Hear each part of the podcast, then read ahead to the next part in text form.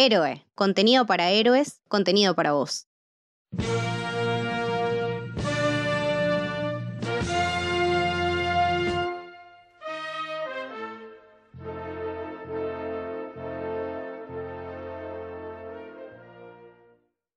Bienvenidos y bienvenidas al Camino del Héroe. Mi nombre es Lucas y estoy con Camito. Hola, ¿qué tal? Estoy con Mili. Buenas, ¿cómo va? Y estoy con Santi. Buenas, buenas. Y hoy vamos a hablar de, Argentina 1985. para mí, una de las mejores y más importantes películas del año, no solamente a nivel nacional, sino en general. Sí, sí, creo que acá tenemos una, una joyita, realmente un proyecto argentino que bancamos eh, y deseábamos muchísimo, con mucha gente de mucho renombre atrás, un cast que prometía mucho, un chabón que es inmenso como es Santiago Mitre, que es uno de los mejores, si no el mejor cineasta para mí eh, que tenemos ahora. eh, y sobre todo con todo lo que conllevaba en, en su estreno mundial, ¿no? En festivales, tantas ovaciones y- y tantas buenas reviews. Eh, acá tuvimos que esperar hasta ahora, pero toda espera valió la pena. Para mí sí es una, es una de las pelis definitivas del año. Primero que nada quiero empezar preguntándoles cómo vivieron el estreno de esta película, una película muy fuerte, una película muy movilizadora y que creo que todos tuvimos una experiencia colectiva muy linda en el cine. Así que nada, preguntarles eh, qué les pareció, cómo lo vivieron. No sé quién quiere empezar. Santi. Eh, De una forma muy particular, viste que es la que te dicen eh, que, que vas a ir a llorar y obviamente no, no te vas a encontrar con, con sorpresas respecto de la historia porque obviamente es algo que eh, sabemos todos. Después nos podemos encontrar con sorpresas que vamos a charlar ahora, que es respecto de cómo se llevó a cabo la, la película, es una de las cosas más, más interesantes. Pero nada, una forma muy, muy particular, está en todo momento entre tensión y disfrute porque la verdad que si, si es algo es un peliculón. Camito. Eh, yo la verdad que la viví muy, muy emocionada, como dice Santi, esa vibra de estar todos conectados y de también estos climas de tanta tensión, ¿no? Y a la vez, eh, ¿por qué? Porque estamos revisionando un hecho histórico, un hecho que marcó nuestra democracia y que la desafió en todo momento y que hasta ahora es algo que particularmente en este año me parece que resuena un montón. Entonces creo que es enviada desde el futuro ya para otra cosa. O sea, este chabón sabía que él necesitaba intervenir acá. Eh, entonces me parece que como sociedad la necesitábamos un montón y que así la viví, me impactó muchísimo, salí eh, muy orgullosa de mi país, de donde soy, o sea, me, me pasó de, de ver los lugares y decir, chabón, ¿sabes cuántas veces me bajé del subte ahí? O sea, ¿sabes cuántas veces caminé por esa plaza? Y co- como que ya de grande lo vivís de otra manera. Entonces, todo este laburo de la memoria que se viene transitando desde que somos muy chicos, porque por suerte somos un país muy memorioso, eh, es un camino que nos llevó también hasta acá. Es esta cosa que encima es una cosa cinematográfica tan linda, porque es un thriller de la concha de la lora. Funciona a muchos niveles. Es muy entretenida. Son dos horas y veinte que te olvidas de hacer pis, de que tenés sed, de que tenés hambre. Te olvidas de todo. Entonces, eh, posta, me gustaría que le den un poquito más de tiempo en cines. La verdad, para mí es una lástima pero toda la, toda la gente que fue y que está yendo a verla es un, la verdad es un regalo y es muy merecido. Mili. Sí, creo que, bueno, me parece que esta película también eh, marca un precedente en todo lo que está haciendo el, cine nacional. Digo, venimos de años y de oleadas de directores que están dando un montón, desde Ortega, no sé, Pablo Trapero, como hay una oleada de, directores que, nos están dando un montón. En los festivales de Mar del Plata también todos los años nos encontramos con, joyas que, que nos deslumbran. Eh, y me pasó al contrario de lo que, un poco de lo que dijo Santi, esto de como, bueno, sabías con lo que te ibas a encontrar. Por un lado sí, es verdad, sabes con la historia que te vas a encontrar. Lo que yo nunca me imaginé era que me iba a poder llegar a reír viendo una película así. Y me parece que eso es una caricia del alma cuando estás viendo algo tan doloroso para tu país, para la historia que, nos atraviesa a todos y a todas. Pensar que aunque pasamos y aunque se pasó todo ese infierno, no nos pudieron sacar la sonrisa y el poder reírnos, es haber ganado la batalla de alguna manera. Me pone como muy contenta eso. Puede ser contradictorio porque también está esa parte que decís, bueno, no fue suficiente o no, sí, pero como, película, digo, es un gran logro poder eh, transmitir no solamente el drama, no solamente la injusticia, no solamente el dolor, sino también poder transmitir eso, el, humor al, que también se aferraban esas, esas personas para transitar esos momentos de, de, mierda, que si verlo fue terrible, no me imagino lo que habrá sido vivirlo. Y no es humor de sátira, que eso es lo que me parece más interesante, porque si hubieses hecho una sátira con la dictadura militar, eh, ahí hubiese sido Border o con el juicio de las juntas. Eso es lo que me parece interesante. Son alivios cómicos que hacen que no sea un constante golpe bajo, que era lo, que, lo, lo más común en lo que podía llegar a caer una película sobre el juicio de la junta, sobre una dictadura militar yo lo sentía como cotidiano, se daba tan natural en el guion y en la interacción que tienen los personajes que quedaba como eso, como algo muy, muy cotidiano, no, era eso, no, no, quedaba descolgado, no decías como, che, se están riendo de Videla, o sea, no, al contrario, claro, o sea, son dos amigos riéndose de Videla. Sí, totalmente. Creo que la película sabe muy bien cuándo tiene que ponerse seria y cuándo puede hacer algún chiste como para descomprimir un poco la situación. Eh, y a mí me pasó que cuando salí de ver la película sentí como una sensación de, de haber visto un clásico. Son esas películas que instantáneamente ya se convierten en, clásicos, que, es una película que puede estar a la altura de la historia oficial, de Nueve Reinas, películas que forman parte de nuestra cultura. Y seguramente esta película va a ser eh, mostrada en los colegios. Eh, tranquilamente veo a una clase de 30, 40 pibes viendo esta película en la clase de historia. No solamente, no solamente en la clase de historia, o sea, en una clase audiovisual eh, y en una clase de guion y en una clase de montaje y en todas las clases de todo, porque vamos a hablar en más profundidad, es toda una maravilla. O sea, aposta a tener un chabón que transitó su carrera profesional con tanta profundidad como Santiago Mitre, que lo hizo de todo y que sobre todo hace unos guiones y recae en personas increíbles para laburar, es un montón. O sea, la junta entre Santiago y Ginás en el guion me parece que fue lo todo. O sea, es, es sí, es, es fundamental, fundamental y sobre todo en esto del humor. Sí, ahora en un ratito vamos a hablar de ellos. Pero antes quería charlar de un tema que en realidad es algo por fuera de la película, pero me parece que se habló bastante y estaría bueno mencionarlo, que es eh, la situación del estreno de esta película en los cines de nuestro país. Eh, obviamente cuando uno ve esta película sale del cine diciendo quiero que la vea todo el mundo, quiero que esta película llegue hasta el último rincón del país, pero lamentablemente hay como un boicot, o no sé si llamarlo boicot, pero un desacuerdo, digamos, eh, donde las grandes cadenas de cine decidieron no estrenarla porque no arreglaron con Amazon. Recordemos que Amazon es quien produce esta película. Y Amazon ofrecía tres semanas de exclusividad en los cines y luego pasaba a streaming sin dejar de estar en los cines. O sea, en un momento pasa a estar en simultáneo.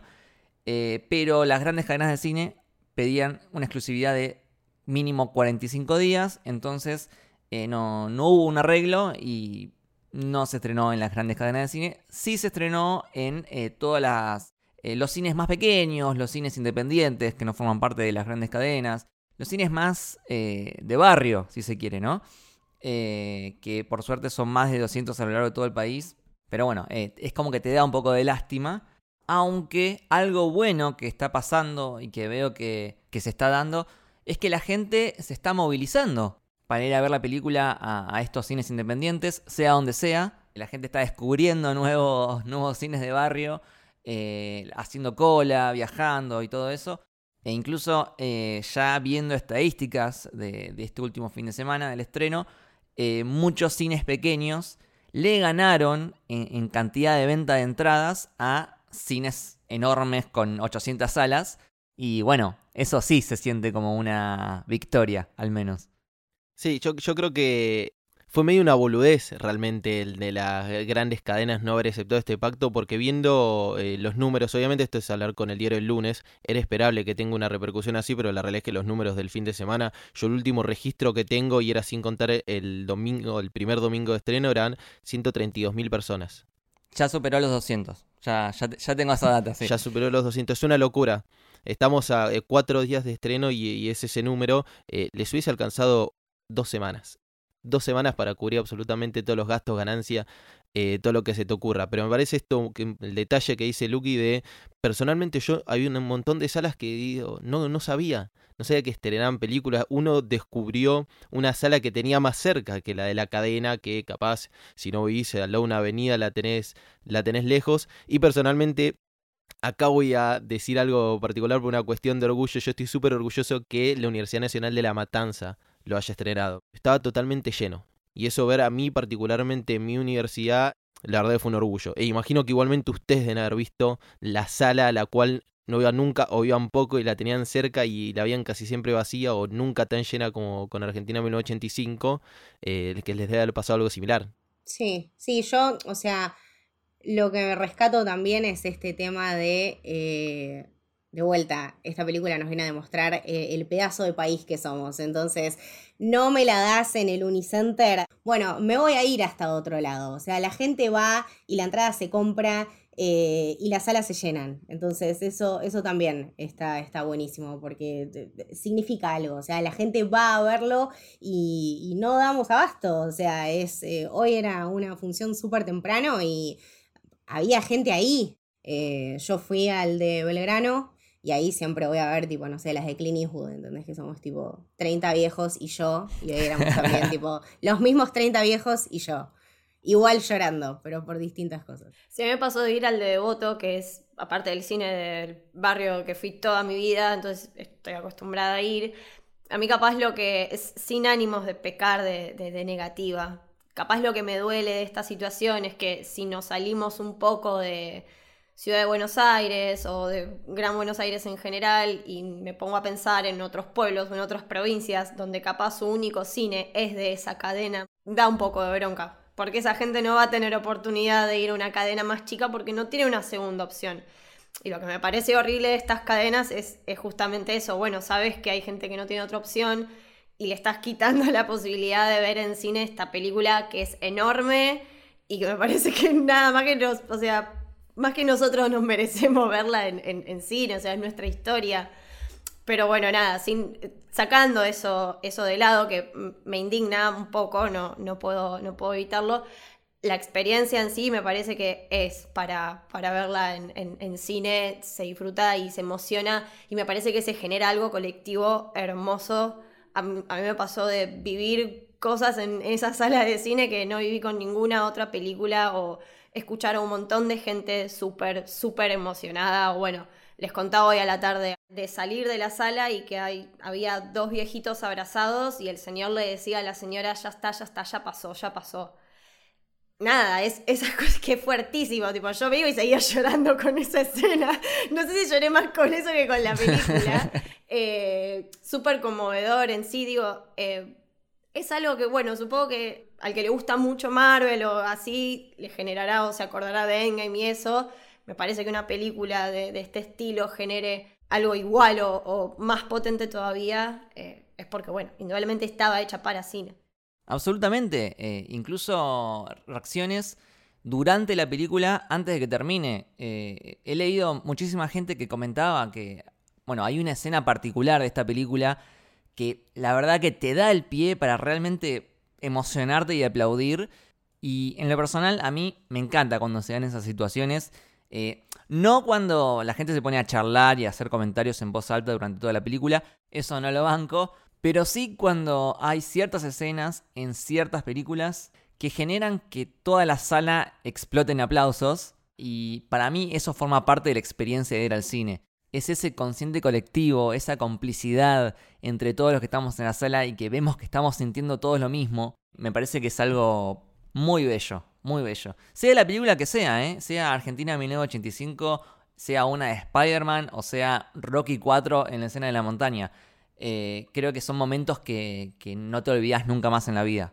Es muy loco porque la canción es inconsciente colectivo, entonces como que también se... Pensé lo mismo, ¿sabes qué? Pensé lo mismo, Camito, cuando lo estaba escuchando, digo, el inconsciente colectivo era el motivo por el cual nosotros teníamos que ir a la sala de cine, por el cual había que tener eh, memoria, y justamente el cine como arte sirve para, para que quede registro de estas cosas, como cualquier arte, pero bueno, hablemos del cine eh, hoy en día. Y también la particularidad que decís, ponele, va a ser una de Marvel o va a ser una de Nolan al cine por las cuestiones técnicas, ¿no? y no lo vas a ver en tu casa en una 32 o 43 pulgadas. En este caso, no, o sea, más allá de que técnicamente la rompe esta película, justamente no fue por lo técnico que tenía que ser estrenada en cine, fue por lo social, fue por lo colectivo, porque de repente ese momento que dice Lucky, si lo veíamos en nuestra casa, nos íbamos a emocionar igual, probablemente íbamos a gritar, a aplaudir nosotros solos, pero no iba a ser colectivo. Y no iba a ser casi inconsciente, porque nadie dijo, yo estoy seguro que alguien va acá a aplaudir. Y acá, y ni hablemos de que la película ya de por sí espere ese momento. O sea, así como lo aplaudieron en. Cuando hubo, existieron esos aplausos en, en el 85, aparecen ahora en el 2022. Y eso me parece esto complementario y no hubiese pasado eh, en mi casa. Probablemente vuelva a pasar cuando la suban eh, en Amazon y la vuelva a ver, pero, pero no va a existir ese colectivo que dice Camito. Eh, bueno, y otra cosa que mencionábamos al pasar es que la película recibió premios porque anduvo por varios festivales, por el Festival de Venecia, por el Festival de San Sebastián. La película donde va es muy bien recibida y eso que también agrega muchísima mística. Sí, y aparte, más allá de los premios que recibió, que está buenísimo, también se corrió la bola de la recepción que, tuvo. Que a veces pasa que hay muchas películas, no sé, como Titán, que pueden ganar en Cannes, pero capaz la recepción en general no es que te va a llegar toda de, oh, estuvieron 15 minutos aplaudiéndola. Y acá pasó, bueno, algo así, es como, bueno, la película le fue muy bien, recibió muchos premios, pero también tuvo muy buena recepción, como que llegaba a esos comentarios de que era súper aplaudida, como que la gente se emocionaba. Sí, incluso contaba el director que, bueno, en estos festivales el público es bastante diverso. Tenés gente de, Estados Unidos, de España, de Italia, de Inglaterra, de Francia. Y veía que estaban todos emocionados, no solamente los que eran de Argentina. Sobre todo también de, de países donde hubo dictaduras, pero nunca existió algún juicio que los condene. Lo cual enaltece aún más lo que cuenta la película. y ya que entramos en ese tema, eh, recalcar eso, ¿no? Eh, de la trascendencia del caso. De que este fue el primer juicio en la historia mundial en el que un grupo de dictadores fue juzgado y condenado por sus crímenes. Eh, por ahí el otro que resuena son los juicios de Nuremberg, los juicios a, los nazis, pero la diferencia es que en ese caso los juicios fueron llevados a cabo por los vencedores de la guerra Mientras que acá, eh, como dije antes, es el primer juicio en historia llevado a cabo por el mismo pueblo. Sí, y, aparte con el, condimento de que no, no fueron juicios que se hicieron cinco años después. Claro, estaba todo bastante caliente la cosa. Estaba todo ahí, levantamientos militares, levantamiento de los cara pintada, o sea, estaba todo muy caldeado, todavía mucha gente en exilio, la gente con mucho miedo. Eh, sí, es emblemático por un montón de cuestiones. Y creo que la peli en este sentido te lo marca perfectamente. Te permite dar una, una perspectiva un poco voraz. O sea, es, es casi un oxímoron decirlo, pero es como objetivamente emotiva, ¿no? Eh, es una peli que, que, sabe moverse y también en este momento donde te lo, te lo relata así, o sea, había dos chabones que tenían que poner en juicio y meter en cana a los hijos de puta más grande de la historia argentina y que nadie los quería ayudar porque esto era una papa caliente, o sea, nadie quería hacerse cargo, nadie sabía, si este sabía no decía nada, eh, entonces recalcar ese hecho del thriller, ¿no? O sea, porque realmente fue así, o sea, fue una peli de terror, es querer hacer las cosas bien y no tener a quien acudir. Eh, era aposta una peli de terror. Sí, aparte si la teoría de los dos demonios hoy en día es algo que sigue vigente y que hay mucha gente que la sigue sosteniendo, imaginémonos en esos años. O sea, eh, de hecho, bueno, es lo que muestran en la película cuando están escuchando las, las noticias un ministro hablando de que no, bueno, pero ¿qué habrán hecho? Claro, bueno, y, toda esa figura de, de, ese colectivo de gente que realmente creía eh, en eso, está todo encapsulado en la madre de, eh, de Ocampo. Ese es lo particular. Y funciona como esa vara del convencimiento y en parte dice hay que convencer a la, a la, clase media, que es eh, realmente la, la, que siempre termina apuntando para, de alguna manera, por un lado, facho. Eh. Esa, esa frase, esa frase es terrible, o sea. Es, es hermosa. Bueno, las veces que escuché facho en la película, la forma en que decían facho, no, muy facho. Ese, facho. Esa escena es buenísima. Si no estaba muerto es facho. Y el corte ahí de que de repente en una hacía, no, ese está muerto. Igual era facho. Igual era facho. A mí me mata cuando la piba se, lo, se lo dice. Y dice, no sé, tenía voz de facho, como vos. Como usted, señor. La meada. Bueno, es que esa anécdota de, de la voz de Facho pasó en serio. Eh, la película, si bien obviamente es una ficción y no todo pasó 100% real lo que vemos, eh, tiene ciertos detalles que vos por ahí cuando lo ves decís, ah, bueno, esto puede ser una licencia que se tomaron para meter un chiste o qué sé yo, pero en realidad son cosas que pasaron en serio.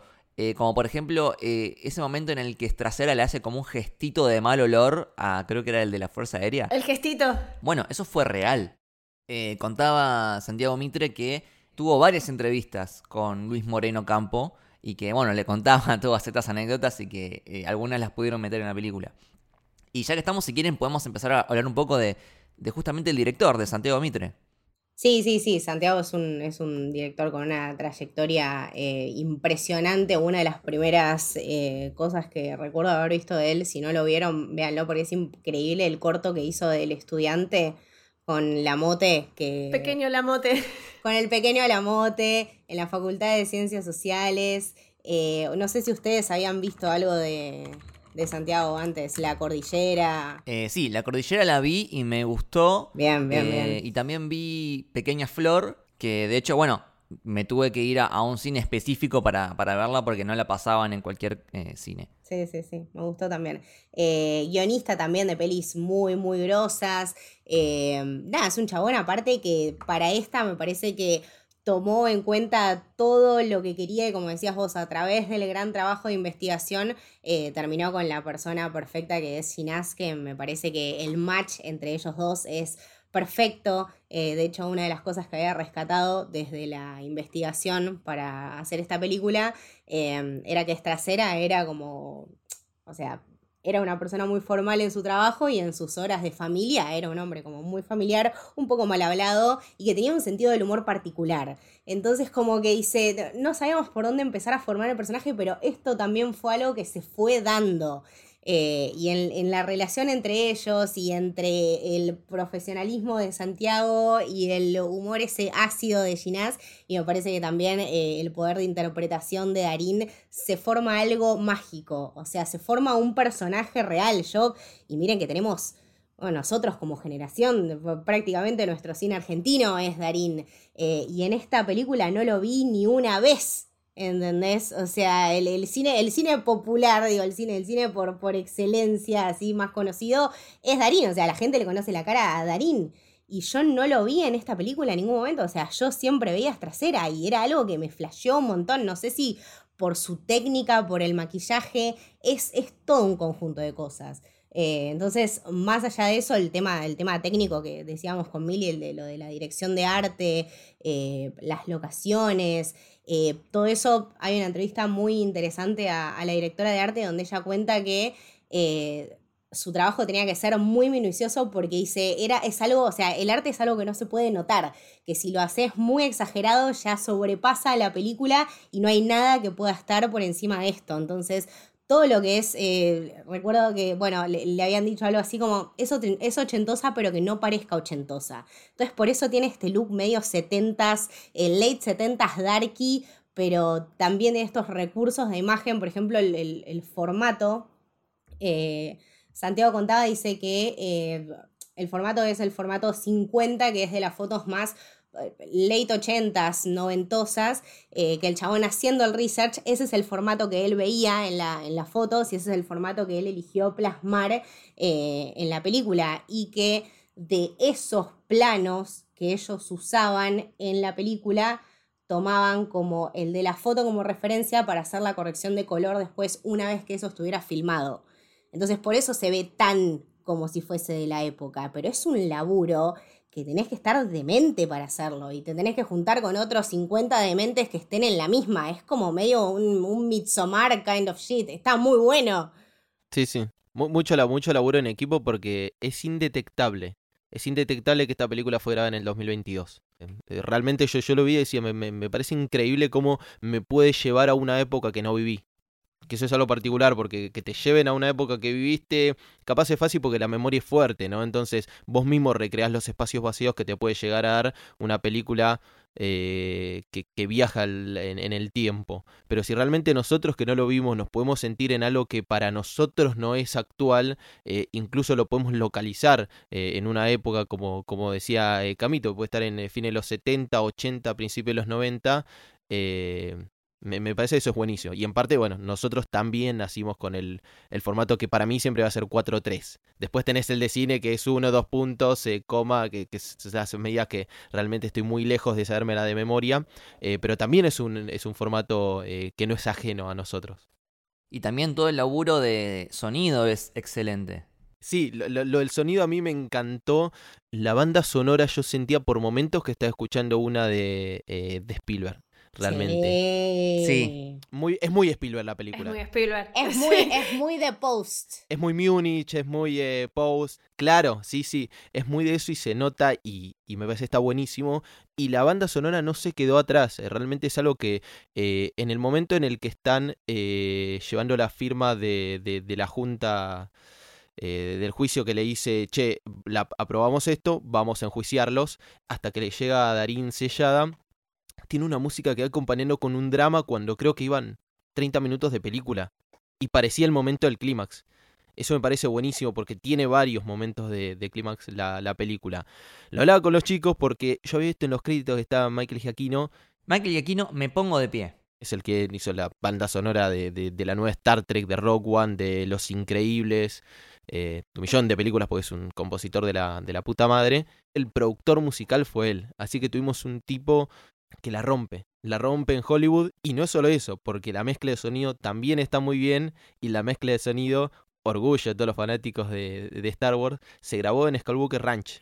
Sí. Skywalker Ranch, para que se den una idea, es el, literalmente sigue siendo un rancho, pero es como si fuese eh, el, mejor estudio de, de grabación, el lugar donde todos van a hacer la mezcla de sonido mundial Hollywood, todo lo que se te ocurra a los blockbusters que ves y que esperás todos los, años para que ganen el Oscar, se fueron a grabar ahí. Esta también se hizo la mezcla. Eh, eso me parece buenísimo, me parece que corona algo que, que decís, mirá hasta dónde alcanzamos. Claro, bueno, y atado a esto, también mencionar que eh, como productora de la película también está Victoria Alonso, que ya la conocerán, pero bueno, ella es la vicepresidenta de Marvel Studios, es una de las mujeres más importantes y más poderosas de la industria hoy en día. Y contaba Axel Kuchevaski, que él es amigo de Victoria Alonso, que bueno, un día fue a las oficinas de Marvel a charlar con ella y charla va, charla viene, ella le pregunta, che bueno, ¿y vos en qué andás? Y él le dice, no, bueno, estoy eh, produciendo esta película, Argentina 1985, qué sé yo. Y ella le dice inmediatamente, meteme ahí, meteme ahí y contá conmigo porque me interesa. Y que aparte, para ella entiendo que es, una historia que le toca de cerca a su familia. Entonces, además de todas las personas que ustedes eh, nombraron, eh, que también esté Victoria Alonso metida en la película, me parece que le agrega más, más mística. Y, de nuevo, es una persona que, tiene contactos, que te puede abrir muchas puertas. Entonces me parece que el hecho de que hayan traído a Michael Giacchino, que, que viene de estar en todas las últimas películas de Marvel o que hayan hecho la mezcla de sonido en Skywalker Ranch, puede ser que ella haya hecho que eso sea posible. Sí, sí, sí, porque aparte ella tiene toda una, una historia de un arraigo importante a, las luchas populares, eh, es una ávida defensora de los derechos humanos eh, y, decía, de hecho, en la función esta especial que pasaron para eh, las abuelas de Plaza de Mayo y no sé otro que otros, cuantos otros organismos. Em, ella decía, ¿no? Hice tantas películas sobre héroes y villanos, la que me faltaba era esta. Entonces, nada, haberse dado el gustito y haberse llevado incluso a la gente que quería que le ponga ese tipo de mística, pues no se llevó, no sé, un cinematógrafo, ¿no? Tampoco era una cuestión de opacar, o sea, era saber dónde poner la magia en el momento justo y me parece que se logra, total, total. A mí lo que más me, gusta de todos estos elementos que mencionaron antes, de, la música, el diseño de arte y demás, es, además de, cómo, se, cómo confluye todo en su totalidad, es que ningún elemento es efectivista. O sea, la música no está puesta en ese lugar para hacerte llorar, De hecho, hay momentos muy fuertes donde no hay musicalización ni, ni, sonido en lo absoluto, que bueno, eso es trabajo de sonido también, el, que, el decidir que no haya sonido. Después, en relación a la dirección de arte, me, parece que es parte eso del, del inconsciente colectivo, como esos colores como ese verde esmeralda que sabemos que es de los 80 o esos marrones que medio que sabemos o los autos que los reconocemos claramente o que decida locaciones de lugares en los que la mayoría pasamos todos los días. No sé, yo paso todos los días por tribunales. Sí, pizzerías que todos hemos ido, cafés que todos hemos ido. Claro, sí, y cosas que para mí, desde mi percepción, desde la dirección es una dirección en el buen sentido, muy sencilla, muy clásica, que es algo que me gusta un montón. De hecho, bueno, que Santiago Mitre también dijo que uno de sus grandes referentes, sobre todo para hacer todas las, eh, las escenas del, juicio, eh, fueron, bueno, los clásicos de Hollywood de oro, Howard Hawks, Billy Wilder, Ford. Y realmente si uno ve o se pone a ver esas películas de esos directores, sobre todo las películas de juicios de esos directores, que tienen varias, las recomiendo, son muy buenas, eh, es verdad, maneja mucho ese, ese estilo clásico, sobre todo en, el montaje, que funciona muy bien, te hace como entrar muchísimo a la escena. Sí, que creo que uno de los motivos por los cuales le está yendo tan bien internacionalmente es que la película eh, es bastante accesible, ¿no? Es fácil de, seguir y fácil de entender para cualquier persona del mundo. Eh, por poner un ejemplo, no sé, Pizza Birra Faso, que es una película que a nosotros nos encanta, yo no sé si un yankee la va a entender. Y esta película, eh, sin dejar de tener esa esencia argentina, sin dejar de tener eh, ciertos detalles que son muy nuestros, eh, creo que sí, es más accesible en ese sentido. Sí, y también me parece que es algo muy importante, esto que decíamos del tema del humor, y que lo discutíamos un ratito antes, de no caer en lo solemne, ¿no? El tema este de que Todas las películas sobre la dictadura o asociadas al proceso están tomadas con un aire de solemnidad y seriedad y lugubreza y, es todo muy terrible. Entonces eso le, suma a toda una atmósfera de, una carga emocional muy pesada que en esta película, en este proyecto en particular, nos liberamos ya de eso y podemos ver las cosas, por eso hemos, eh, emocionalmente objetiva. O sea, sabe a dónde apuntar la carga emocional y eso es muy importante. Y eso también es saber hacer un guion y construir atmósferas y dirigir. Eh, es, realmente lindo porque ves el contraste, por ejemplo, con uno de los proyectos más eh, recientes eh, que lo tengo como comparación, que es Blonde, que cae en toda esta cosa de ser una ser una tragedia, ¿entendés? Y todo es un garrón, y todo es una mierda, y llorar y gritar todo el tiempo. Es como, veamos otra cosa además de lo que tenemos que comunicar, o sea, salgamos un poquito más allá. Es una decisión muy necesaria, sobre todo tratándose de un tema que venimos rememorando y que venimos teniendo en cuenta hace muchísimos años. O sea, veámoslo desde otro punto de vista. Creo que es una generación con un montón de cosas muy interesantes para contar y con un montón de recursos y con un montón de testimonios. Eh, entonces me parece que está bueno eso. ¿Por qué es diferente? Porque Posta es una peli distinta. Sí, y justo dijiste testimonios y ya metiéndome más adentro en la película, eh, ¿cómo logra erizarte la piel o, que apretes los dientes, que apretes el puño de la bronca que tenés? Todo sin mostrarte nada explícitamente todo a través de palabras y de testimonios. Hay muchas películas que tratan sobre este tema de, la dictadura en Argentina que eh, van al golpe de efecto mostrándote explícitamente las cosas que se vivieron, eh, mostrándote torturas, mostrándote cómo, cómo vivían eh, durante meses los prisioneros, que es, otra forma de filmar, no está mal. Y, de hecho yo mismo muchas veces prefiero que me muestren algo y que no me lo cuenten. Pero en este caso está tan bien filmado, está tan bien escrito, está tan bien eh, interpretado que realmente no hace falta que te lo muestren. Simplemente con, lo que vos escuchás funciona igual y, te da escalofríos igual. Me hace acordar mucho a, La Historia Oficial, que es otra película que si no la vieron se la recomendamos, que, también toca estos temas y que también uno va descubriendo la historia a, través de, lo que te cuentan los personajes, sin mostrarte ningún eh, flashback, digamos. Y no solo son eh, cosas que, que, nosotros no vimos, sino también creo que la película muestra cosas que, que sí vimos al día de hoy adaptadas de otra forma. Por ejemplo, se me viene a la cabeza la, eh, la escena en, esta familia no se habla de política, que es una frase que yo habré escuchado hasta el hartazgo. Y que creo que todos lo escuchamos. En esta, en esta familia no se habla de política. No, no. En esta familia vos no crees que se hable de las cosas que te incomodan. Porque de política hablas un montón. Lo que pasa es que hablas de una política capaz que es un poco más eh, cómoda eh, para tu punto de, de, vista, para tu pensamiento. Y es así. Y, y me parece que pensar que eso pasaba en ese momento y que sigue pasando hoy y nos pasó absolutamente a todos en varios momentos, me parece que es zarpado eso, que por suerte hay un montón de cosas que no se siguen repitiendo en la, eh, en la, en la actualidad, como por ejemplo el gran poder que tenían los, los militares o las fuerzas policiales en ese momento, claramente no es la fuerza que tienen ahora, pero eso sí, el no se habla de política es algo que sigue hasta el día de hoy y anda a ser hasta cuándo va a seguir. Para mí, en relación a lo que decía Lucas de, la decisión de, cómo eligieron contar la, historia, me parece que el montaje ahí también juega un papel muy importante. sobre todo todas las escenas del juicio, el montaje de todas esas escenas y cómo va intercalando los testimonios y las escenas de, la tele, las, las grabaciones, me parece alucinante. Es, o bueno, una de las primeras imágenes que vemos en la tele es de Estela de Carlotto, o sea, hablando de inconsciente colectivo. Es obvio que te iba a recontra emocionar verla a Estela ahí en, esa tele hablando de, su hija. Eh, nada, perdón, se me pone la piel de gallina de, volver a, recordarlo. Pero en relación también me parece re interesante lo que decía Lucas de, esto, de, de las películas que tal vez no son ni mejores ni peores, pero entran por otros lados, ¿no? Y a mí, por ejemplo, yo en La Noche de los Lápices la vi una sola vez y la verdad que es una película a la que no me dan ganas de volver. No porque sea una película mala, pero no, no, no, me dan ganas de volver a, verla.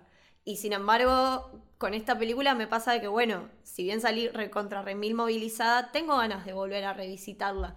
Y eso también es, es un mérito, o sea, pero pasa en general, no sé el pianista de Roman Polanski, no, sé si la vería cinco veces en, un mes, porque terminás con un bajón importante, o sea. No sé si llegar, no sé si llegar.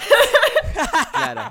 Claro, como. Un mes y por tres eso, días. No es que digo que las películas en sí son, son malas, o, pero bueno, te aleja un, poco más el, nivel de dramatismo o, o, de explícito que, que, te muestra.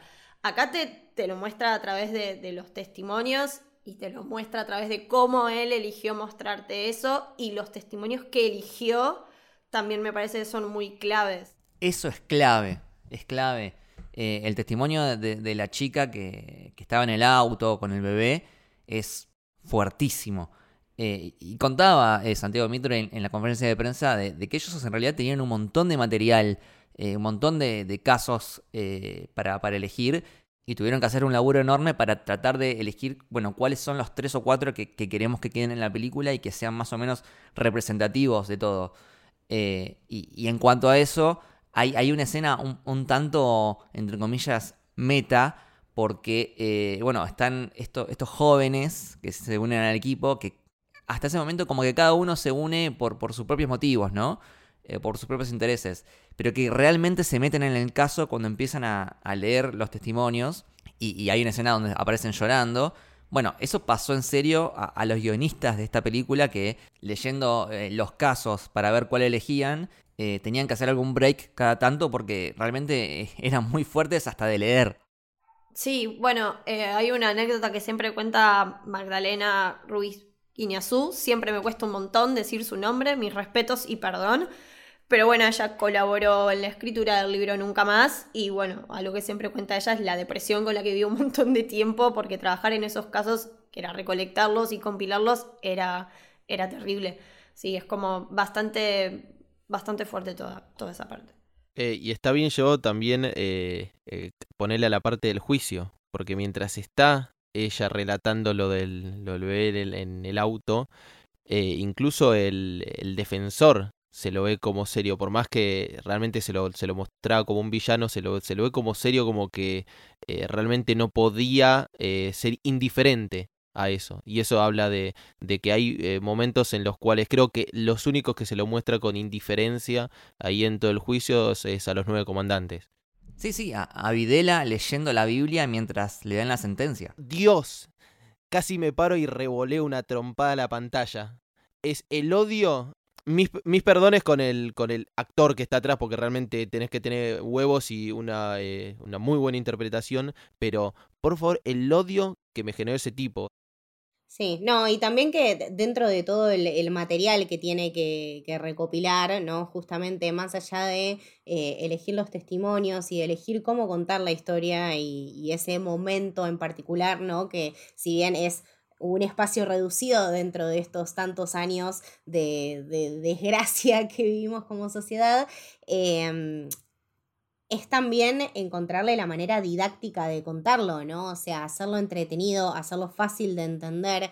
Eh, me parece que al momento del montaje y de recurrir como a los titulares y todo eso es medio como, lo sentí como re cópola en El Padrino, ¿viste? Cuando te van contando cuando Michael desaparece y te van apareciendo todos los titulares. Es también muy, eh, El Padrino es también muy de conversation y la verdad que tenemos un, o sea, una historia medio de película, pero el chabón te lo compila y te lo muestra de una manera que lo entendés desde el principio, o sea, desde, desde el minuto número uno, donde el chabón sienta a estos cuatro pendejos que podríamos ser nosotros, o sea, ahí también está lo meta, en Estracera agarrando un grupo de pibes y contándoles cómo va a funcionar esta película. El chabón te lo está explicando, es Santiago Mitre y te está contando cómo va a contar la historia, o sea, te lo está diciendo desde el minuto uno. Vamos a empezar acá, es fin de octubre, tenemos hasta febrero. ¿Cómo lo vamos a hacer? Tachando, como los presos. Tuki, tuki, tuki, tuki. Fuimos acá, hicimos esto, hicimos aquello. Y todo un espacio de tiempo donde te deja ver que los pibes no durmieron un segundo, no o sea, estuvieron 100% comprometidos. Eran los pibes de trasera, entonces todo eso hace al relato y todo eso hace a que sin mucho diálogo en el medio, más que los testimonios que después tienen su culmine, porque aparte te los vienes ya más o menos eh, amasando ahí, como te cuenta pedacitos, pedacitos, pedacitos, hasta que escala a los dos mayores y vos decís, claro, o sea, en 10 minutos me llenaste de información, pero lo hiciste de una manera tal en que me entretuviste, me emocionaste y encima quiero ver más. Es muy loco. Sí, totalmente. Es que no es fácil hacer una película sobre un juicio y mantenerte eh, el 100% del tiempo enganchado. Eh, de hecho, a mí me pasa eh, con, películas o, series que son muy del ámbito legal, judicial, me cuestan mucho. Por eso respeto muchísimo cuando salen eh, películas como esta, o no sé, pienso en series como Better Call Saul, que, logran engancharme de principio a fin por, la interpretación de, los actores, por la particularidad de los personajes, por cómo están desarrollados, por lo que te cuenta y cómo lo cuenta. Eh, es todo un logro. Y volviendo a lo que decíamos, que, hablábamos de, los jóvenes, como eh, por un lado eh, representa eh, justamente cómo la juventud a lo largo de, la historia mundial, no solamente de nuestro país, son muchas veces eh, el motor de cambio, los que salen a la calle a protestar, los que conquistan nuevos derechos. Y, en esta película ese equipo de, de jóvenes representa un poco eso, ¿no? Y, y como por otro lado también creo que la película les habla a los jóvenes de hoy en día. Pibes que por ahí no tienen tan presente eh, todo esto que pasó en nuestro país, o pibes que eh, los vemos eh, bastante hoy en día, no sé, en Twitter, con, discursos negacionistas o, discursos nefastos, que en realidad lo que hacen es repetir lo, que dicen otros personajes políticos que también son nefastos. Y nada, creo creo que la película también les habla a ellos, como diciendo, loco, despertate, no digas boludeces. Bueno, el otro día leí un tuit de Jorge, te lo resumo, que me pareció muy inteligente, que decía que esta película era muy necesaria, sobre todo para los jóvenes de ultraderecha, esta nueva oleada que, nada, capaz son pibes o pibas que arrastran discursos de, odio y tal vez ni siquiera saben el origen de esos discursos de odio o no toman conciencia de, las ideas que llevan o que piensan que, que creen realmente. Sí, sí, a, a veces yo veo eh, pibes de 15 años que tienen la mentalidad de, un tipo de, de, 60 años que, que se llaman eh, revolucionarios o, liberales y en realidad son ultra, mega, hiper conservadores. Y, es como que me da lástima, es tipo, ¿qué te pasó en la vida para terminar así? Por eso me parece que una película así es, es sumamente importante. Y porque no es momento de ser tibios, y la película no es tibia. Antes decían como que tal vez no era tan política. Para mí no es partidaria, pero sí es política. Es una película muy política. Es política. es, es, política hasta el último segundo. Sí, sí. ¿Cómo termina la película con estracera, maquinita de escribir? Queda mucho trabajo por hacer. Sí. O sea, la película termina así. Si no me estás hablando a mí, ¿a quién le estás hablando? Sí, sí. Y bueno, de hecho, el cuando él está llevando a su hijo al, colegio, una de las primeras escenas, cuando no sabe si va a tomar el caso o no, como que no quiere saber nada con eso, es un detalle muy menor, pero hay un edificio, la cámara baja y se ve un cartel que dice la verdad. Y cuando el nene va a la pizzería de Banchero, arriba también en el cartel, arriba de Banchero, también hay un cartel que dice la verdad o la libertad. Como que, a ver, es, sí, es una película que aboga eso y en una época como la que estamos viviendo es súper necesario recordar y seguir recordando lo que es no tener esa libertad. Es una película de justicia hablando de justamente la libertad eh, que tenemos eh, y funcionando como una especie de memoria. Absolutamente. Y no quiero dejar de, de hablar de la escena de la película, la escena del alegato final de Trasera que todo lo que lee en esa escena es real. No, obviamente no está el alegato completo, porque si no la película dura 8 horas, pero sí todo lo que lee eh, está extraído de, ese discurso. Eh, y contaba Darín que, eh, bueno, en esa escena tenías como una sala llena de 200 extras. Y obviamente es una escena muy larga, que estás todo el día filmándola.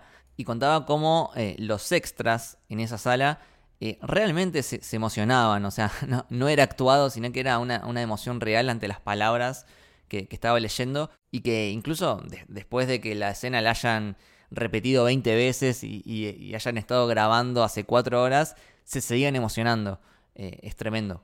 ¿Cuántas veces lo escuchamos? Creo que más de una vez cada uno y sin embargo lo estás escuchando reinterpretado, porque no es, no es el discurso original de Estracera, no lo muestran en ningún momento, lo podrían haber hecho, para mí no era necesario, en ese caso para mí era, tenía que ser 100% de Darín, eh, y sin embargo te genera lo mismo, ya sabías cómo iba a terminar, por lo menos la última, las últimas cinco eh, eh, palabras sea, lo sabes de memoria todos, y sin embargo generaba esa piel de gallina, ese está viniendo, lo sentías, lo, te ibas preparando para ese momento, como te prepara toda la película. Es que, claro, es que aparte la película me parece que tiene eh, una, una de los montajes de preparación más lindos de toda su duración, que es el último, que es acá de vuelta eh, Santiago Mitre diciéndonos esto es algo del pueblo, o sea, esto es un alegato que se preparó entre todos, no fue solamente trasera, fue su mujer, fue su hijo, fue el chabón del teatro, la escena donde están eh, ensayando el alegato y donde empiezan a trabajar en eso me parece sumamente emocionante, me pone la piel de gallina ahora, me movió un montón de cosas y me parece que de vuelta desde el inconsciente colectivo eh, nos deja un montón de cosas, entonces en el momento en que trasera llega y da ese alegato, no solamente él hablando, está desde la intervención de cómo lo tuvo que interpretar del chabón que lo bancaba en el teatro hasta el gesto neroniano del pular para abajo que le dijo su hijo. O sea, eh, es un alegato para todos y lo tienen que entender todo el mundo porque esto no es, como decía él, no soy yo yendo contra ustedes, no quiero tomar algo y hacerlo mío. Esto soy yo representando a todos y que decimos acá basta, nunca más. O sea, no, no es una cosa que se construyó sola. Fueron años y años y años. Y me parece que eso de vuelta, no hace falta eh, unos flashbacks tremendos y dramáticos, no hace falta testimonio de gente llorando. Eh, con dos minutos de narrarlo en estas escenas tan íntimas, vos lo entendés, es el alegato del pueblo y eso ya basta. A mí me hace acordar un poco a eh, Hitchcock cuando habla mucho de, de, Psycho, habla como que la película en sí lo que a él le importaba era llegar a la escena de la ducha, ¿no? Y cuando uno piensa en Psycho, se acuerda de la escena de la ducha. ¿Por qué lo relaciono con esto? Juro que tiene un, sentido. A mí me parece que todos sabíamos que iba a pasar ese momento, que íbamos a llegar y uno quiere que llegue ese momento, pero es interesante toda la construcción de la película y la película está construida para llegar a ese momento. Desde cómo van creciendo los personajes, desde lo que van aprendiendo, desde cómo se van conectando entre ellos hasta llegar a ese momento que es culmine. Y me parece como súper interesante cómo se diagramó y cómo se planificó toda la película para llegar a ese momento y que fuera efectivo, no desde el golpe bajo, sino desde lo que quería transmitir, que era esa emoción, desde, bueno, como decía Santi antes, desde ese silencio que te deja para aplaudir y después empezás a escuchar todas las, las ovaciones, hasta lo que sigue después, me parece que Astracera llegando a su casa con un nuevo amanecer, con el sol saliendo y diciéndole a su mujer, no, esto, bueno, dale, que todavía sigue, también es muy cinematográfico. Es un western. Sí. Sí, sí, sí. Basta, Camito, no todo es un western, sí lo es. El tema del aplauso y que capaz sea, eh, no, no digo prematuro, pero que haya sido un aplauso previo a la finalización de la película, también habla de eso, de que era liberador, de que era algo de que venía conteniendo durante dos horas, porque cerca de las dos horas debe de pasar eso, dos horas, dos horas cinco, dos horas diez. Em, que tengas ganas de verlo, que te contenga y que te diga, listo, liberate, acá está. Y que te corten el sonido, que te lo dejen en seco. Me parece algo. es, algo que. Eh, yo, no, yo no lo podía creer. Yo cuando lo vi en ese momento me, me, quedé congelado viendo a la gente. Olvídate que dejé de ver. O sea, eh, se veían los aplausos en ese momento, creo que enfocaban gente aplaudiendo en tribunales. Eh, pero, pero después me quedé viendo a la gente en el cine. Y después sí, el cierre y la conclusión de que claramente esta es una lucha que no se termina nunca. Sí, claro. Y, de nuevo, después de eso viene una escena donde están esperando que les comuniquen las sentencias finales. Y, vos ya la sabés. Vos ya sabés que Videla se va a morir cagando en la cárcel. Pero igual la película te transmite esa, esa ansiedad, eh, esa sensación de estar esperando que suene el teléfono. ¿Sabes, ¿Sabes por qué te transmite esa ansiedad? Porque este hijo de puta antes te crea ese lazo hermoso entre él y su amigo, ¿entendés? Que vos ya aparte desde el minuto uno que lo ves en pantalla y decís, este hijo de puta me va a cagar la vida, o sea, no sé quién es, pero me va a hacer llorar un montón. Y te pasa, por eso vos esperás la sentencia más allá de que vos sabés el resultado, porque lo miró a los ojos a su amigo y le dijo, metía a todos en cana y los metía a todos en perpetua. Decime, decime si esa escena no te vas acordar a Rocky 3 cuando eh, eh, Mickey le agarra infarto y, le pregunta a Rocky cómo salió la pelea y Rocky le dice que, que ganó, en realidad había perdido. Sí. Por eso ves que al chabón le molesta. Más allá de su deber eh, moral y laboral, lo ves ahora inculcado porque el chabón tiene un deber personal. Lo primero que le dijo a Ocampo es, nosotros somos fiscales y nosotros estamos al servicio de la justicia, nosotros no nos podemos involucrar con, lo que representamos. Y lo último que hizo fue involucrarse, porque su amigo lo miró a los ojos y le dijo, metía a todos en cana y los, los metía a todos a perpetua. Entonces cuando le dieron este resultado, se le llenó el culo de preguntas. Y ahí se sentó y nos dio un mensaje a él mismo y a todos nosotros. Queda mucho por hacer. O sea, esto es una base. Totalmente.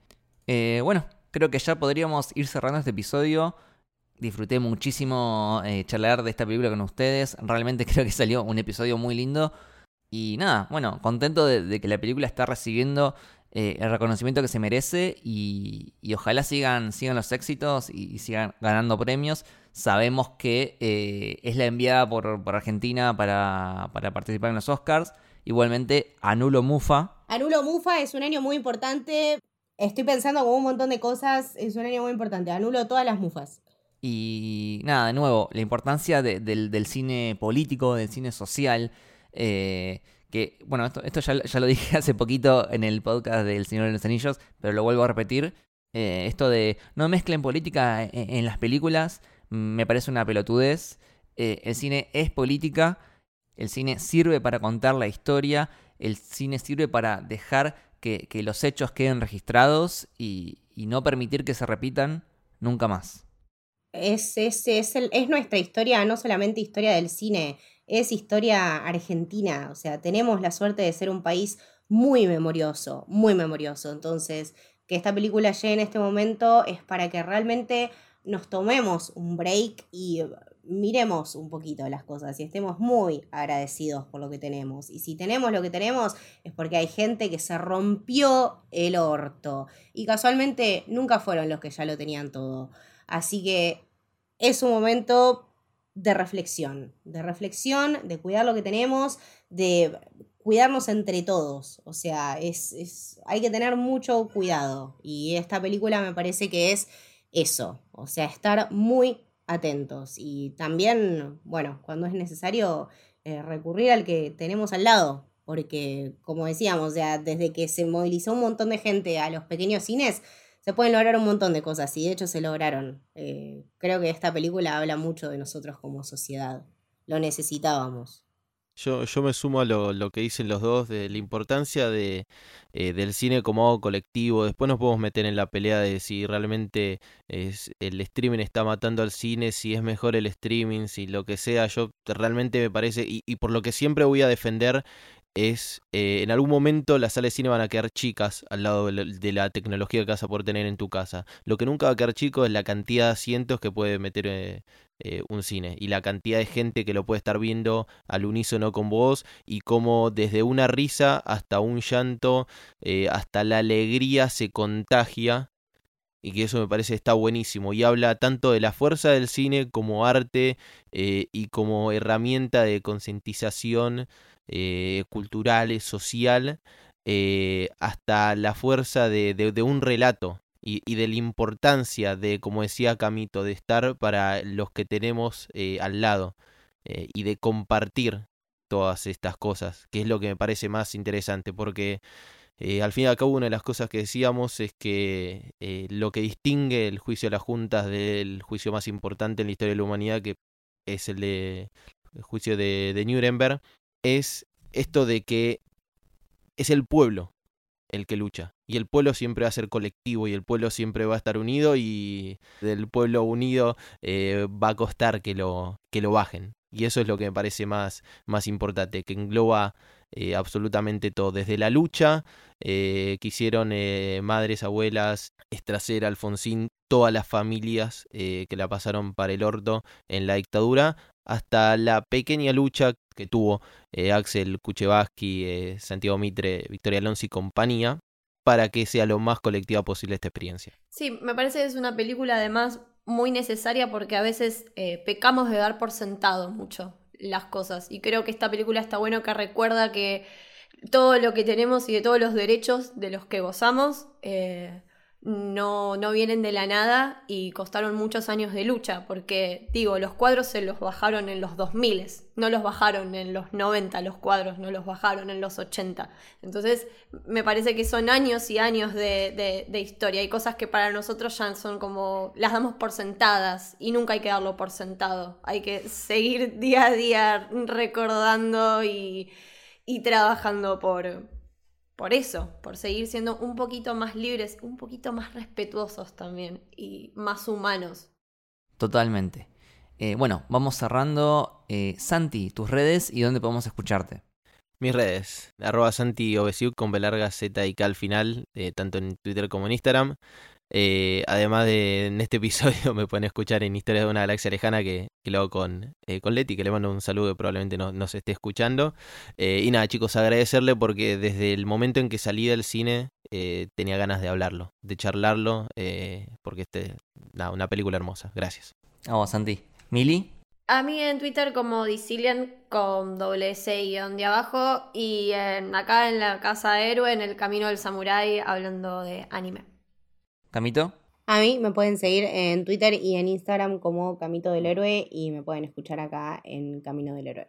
¿A vos, Lucas? A mí como arroba Luke con me corta IWL y me pueden escuchar junto a Lucho en Desde la Baticueva, nuestro podcast sobre Batman y obviamente en Camino del Héroe. Al podcast lo pueden seguir como Camino Héroe en Twitter, Camino del Héroe en Instagram y quería mencionar a Tomás Poguetini para agradecerle por haberse unido al Club del Héroe que es nuestro club de suscriptores, a través del cual ustedes pueden, por una mínima contribución, ayudarnos a seguir adelante con este y todos los otros proyectos que estamos haciendo. y que además les va a dar acceso a nuestro Discord exclusivo donde todos los días charlamos de cine, series, mangas, animes y de la vida en general. Una comunidad hermosa a la que si se quieren unir pueden hacerlo a través de los links en la descripción de este podcast o en las redes sociales de Héroe, nuestra productora, que es arroba soshéroe. Esto fue El Camino del Héroe. Espero que les haya gustado. Chau. Adiós.